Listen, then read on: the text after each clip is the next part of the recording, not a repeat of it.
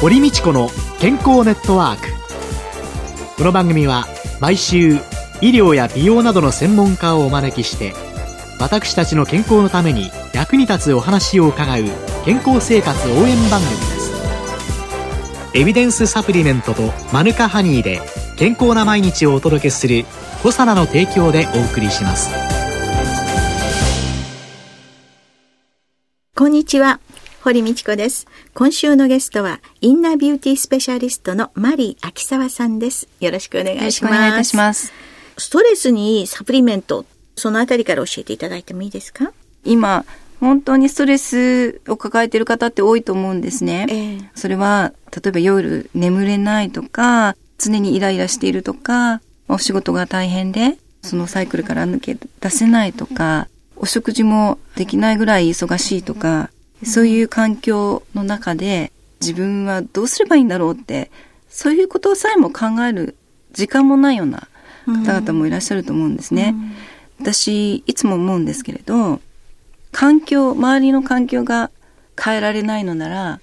自分を変えてみるのはいかがかなって思うんです。私はいつもそれをしてるんです。うん。体質他人は変えられないけど、自分は変えられるってことですか？そうなんです。例えばね、仕事で、こういう仕事はもう私には向いてないって思っている方がいらっしゃるとしますよね。はい。だからといってその仕事をすぐ辞めて、次の仕事に転職するっていうのはちょっと非現実的な考え方だと思うんですね。えー、だったら、そのいろいろその今ある状況の中で、どうすれば自分がストレスフリーになれるのかっていうところを考えなければいけない。となると、自分を変えるってどうやって変えればいいのっていうところなんですけど、えー、これは私はシンプルに、例えばお食事だとかね、うん、サプリメントだとかで少しは楽になるような自分が作れるんじゃないかなっていうふうに思ってるんです。例えば、眠れないなら夜眠りやすくしてくれるようなバレリアンとかカモミールとか、えー、そういったものを摂取してみる。で、ちょっとこう、落ち込み気味だなと思ったら、セント・ジョーズ・ワートなどを飲んでみて、晴れやかな気分になってみるとか。で、そういう小さなこと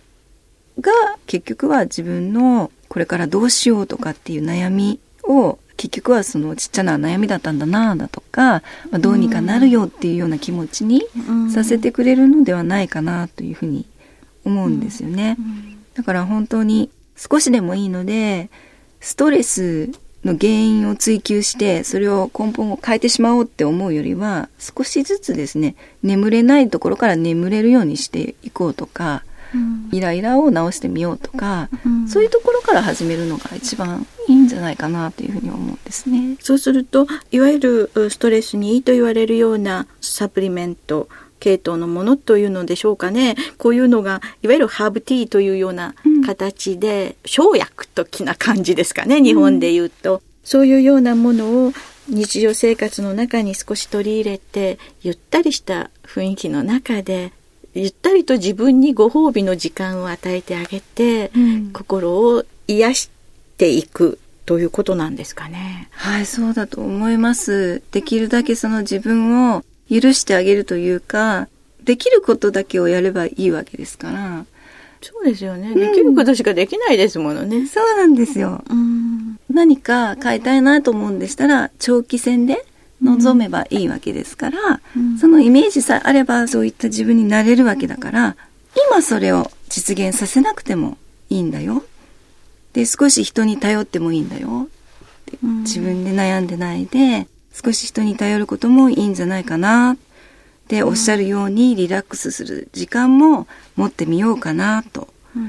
考えてみたりとか。あとはもう、ストレスが溜まってる時とか悩んでる時ってもう、もうこれしかないんじゃないかなってすごいやっぱり視野が狭くなってしまうんですけれど、うん、選択網はたくさん実はあるんだよっていうことを常に感じてもらっていればきっと道は開けるはずですから。あとあの極端な話これ私よく友達とかと話している時によく使うんですけどまあ今の人生はこれでいいかな。次の人生にかけてみようかな。時々そういうふうに思ったりするんですけど、うん、きっと次の人生もあるんだとかって思えば長期戦でねいろいろ考えられると思うし、うん、これやらなきゃいけないって言ってやるべきことだって自分を追い詰めることはないと思うんですよ。うん、バカボンだ。これでいいのだ。その精神はすごいと思うんですよ、私は。そうですよね。あまり言い切れる人ってそんなにいないと思うんですけど、うん、パパはいつも言ってますよね、これでいいのだ。うん、それはそれで次の日になると、ね、太陽が昇ってきて、うん、また次の日が新たな道が開けるんだからこれでいいのだって言えるような自分にさえなれば、きっと心も落ち着くのかなというふうに 思うんですが、ね、いかがですか？いやなかなか心を解放してあげられないんですよね、うん、そして自分で自分を追い詰めていって小さなことに悩み、うん、そして考えようによって夢が描けなくなってしまった時に今も絶望になってしまう。でも、うん、結局今できることをやるしかないわけだし。そうですね。ね。今やったことが今一生懸命生きてれば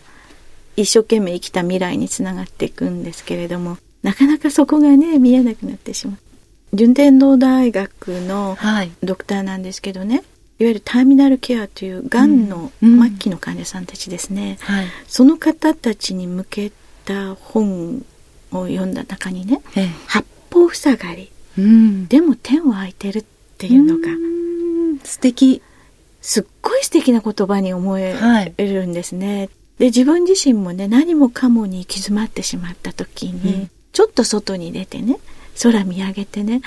うん、わあ、真っ青とかね、うん、ああ、こんなに空いてるとかね、ビルの合間であろうとね、どこであろうとね、いっぱい空いてるって思った時に、自分がとっても小さなことに思えて、要は悩んでることなんてたわいないことで、とっても小さなことよって他の人から見たら、それってどうでもいいことじゃないっていうように自分自身が思えた時、これでいいのだになるんでしょうね。うん、でもなかなかね、追い込まれていると思えない時がある。うん、でも、いろんな意味で自分の気持ちを解放してあげることっていうのは、どこにいても、今こんな時代だからこそ、うん、とても大切だなって思いますよね。ね。今、あの、地震っていうのが増えますとね、うん、イタリアの研究でね、はい、5.5%頭痛を持ってる人が増えるっていうそんなデータがあるんですね。でそれは地震というものがまた起こるんじゃないかという不安という要素とそれからやはり地殻変動の時にプラスのイオンが出てくるという、うんうん、いわゆる森林浴なんかではマイナスイオンってよく言って。ですからこのプラスイオンっていうのは良くない。んじゃないか、まあ、そんなことをいろいろおっしゃる方々がいらっしゃるんですけど、うんうん、そういうのの中で頭痛って言ったら痛み止めってすぐ頭に浮かんできて痛みを抑えましょうっていう薬っていうことになるわけだけどヒューバーフューというサプリメントなんていうのは、うん。はい、頭痛を発生させるのを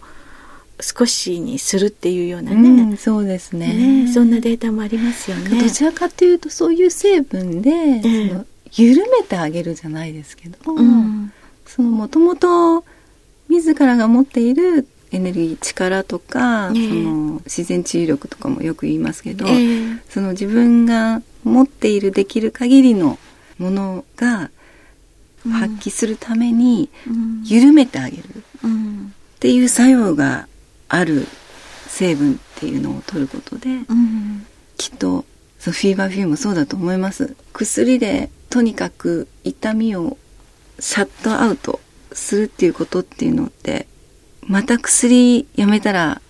頭痛が始まってしまう可能性もありますしね。やっぱりそうではないんじゃないかなって。だからといって根本的な頭痛の原因っていうのをとことんそれこそ根詰めていくっていうことよりもまずは緩めてあげて、うん、そうですよね、はい、だからもう痛みが起こってしまったらそれは薬の出番だとは思うんですけれども、うん。うん、間違いなく薬の出番ですけれどもそ、ね。うん、その前っていうのはやっぱりマグネシウムなんかもきちんと取っていればお野菜なんかもね苦味とかえぐみがどんどんなくなってマグネシウムの少ないお野菜になり、マグネシウムが含まれないお塩、生成されたお塩でありっていうのを見てくると、私たちが本来体の中に海を封じ込めているその中で足りてないものっていうのを、サプリメントや自然界の植物そういうものが持っているものを私たちが日常の中に本当に利用していくっていうことが、いわゆるサプリメントを賢く利用することなのかなって。そうなんです。よサプリメントって本当に単純に考えると、ね、どれぐらいの成分がこの一つのカプセルに入ってるかっていうのは明確なんですよ、えー、そしてそれがあの体に害のあるものではなくてむしろとても良いものであるというところですよね、うん、で不純物も入っていないし、うん、とてもクリアであるという。それをプラスしていくわけですからうん、今の時代にはやはりぴったりというか、まあ、それを賢くするそうですね。取り入れることっていうのは実践すべきことですよね。ちょっと薬的な要素をあまりにも要求しすぎてしまったりサプリメントにね、うん、あまりにも基礎知識がないがゆえに単なるブームに終わらせてしまったりという普通の食事と同じような位置づけでサプリメントを利用していくそうです食事の延長線上にあるものですね、うん、そのための情報や評価の仕方というのをいろいろ発信していただける、インナービューティースペシャリストというこのお仕事、本当に素敵だと思います。では、来週は秋沢さんのこのお仕事を中心に伺っていきます。はい今週のゲストはインナービューティースペシャリストのマリー秋沢さんでした。来週もよろしくお願いします。よろしくお願いいたします。健康な毎日を送るために気をつけていることはありますか？自分の健康は自分で守る時代です。科学に裏付けされたサプリメント大自然の恵みマヌカハニー。あなたの健康に貢献したいと願っています。私たちはコサナです。コサナワンポイント情報のコーナーです。今月は私コサナの鴨井和文が健康を図る企業タニタがプロデュースする女性専用30分フィットネスフィッツミー東部練馬店を訪ねてお送りします。今週のゲストは運営部の山形理香さんです。よろしくお願いします。よろしくお願いいたします。まあ、女性専用のフィットネスということでご紹介をいただいたんですけれども今後ですねタニタフィッツミーとして考えていることとか方針とか何かありましたらえー、タニタフィッツミーの創立時代から行ってきたことなんですけれども私たちのできることとして地域の女性の健康づくりをサポートするとともにコミュニティとしても機能をしております。今後も日本の女性が健康で楽しい生活が送れるようにサポートしていきたいと考えております。女性を元気に日本を元気にというところでですね力を入れて頑張っていきたいと思っております。そうですね。日本はあの女性が特に長寿ですので健康で最後までですね暮らせ QOL の高い生活ができるといいなというふうに思いますのでぜひですね、え、こちらの方に、え、お立ち寄りいただければと思います小佐奈ワンポイント情報今週は私小佐奈の鴨井和文が健康を図る企業タニタがプロデュースする女性専用30分フィットネスフィツミ東部練馬店を訪ねてお送りしました。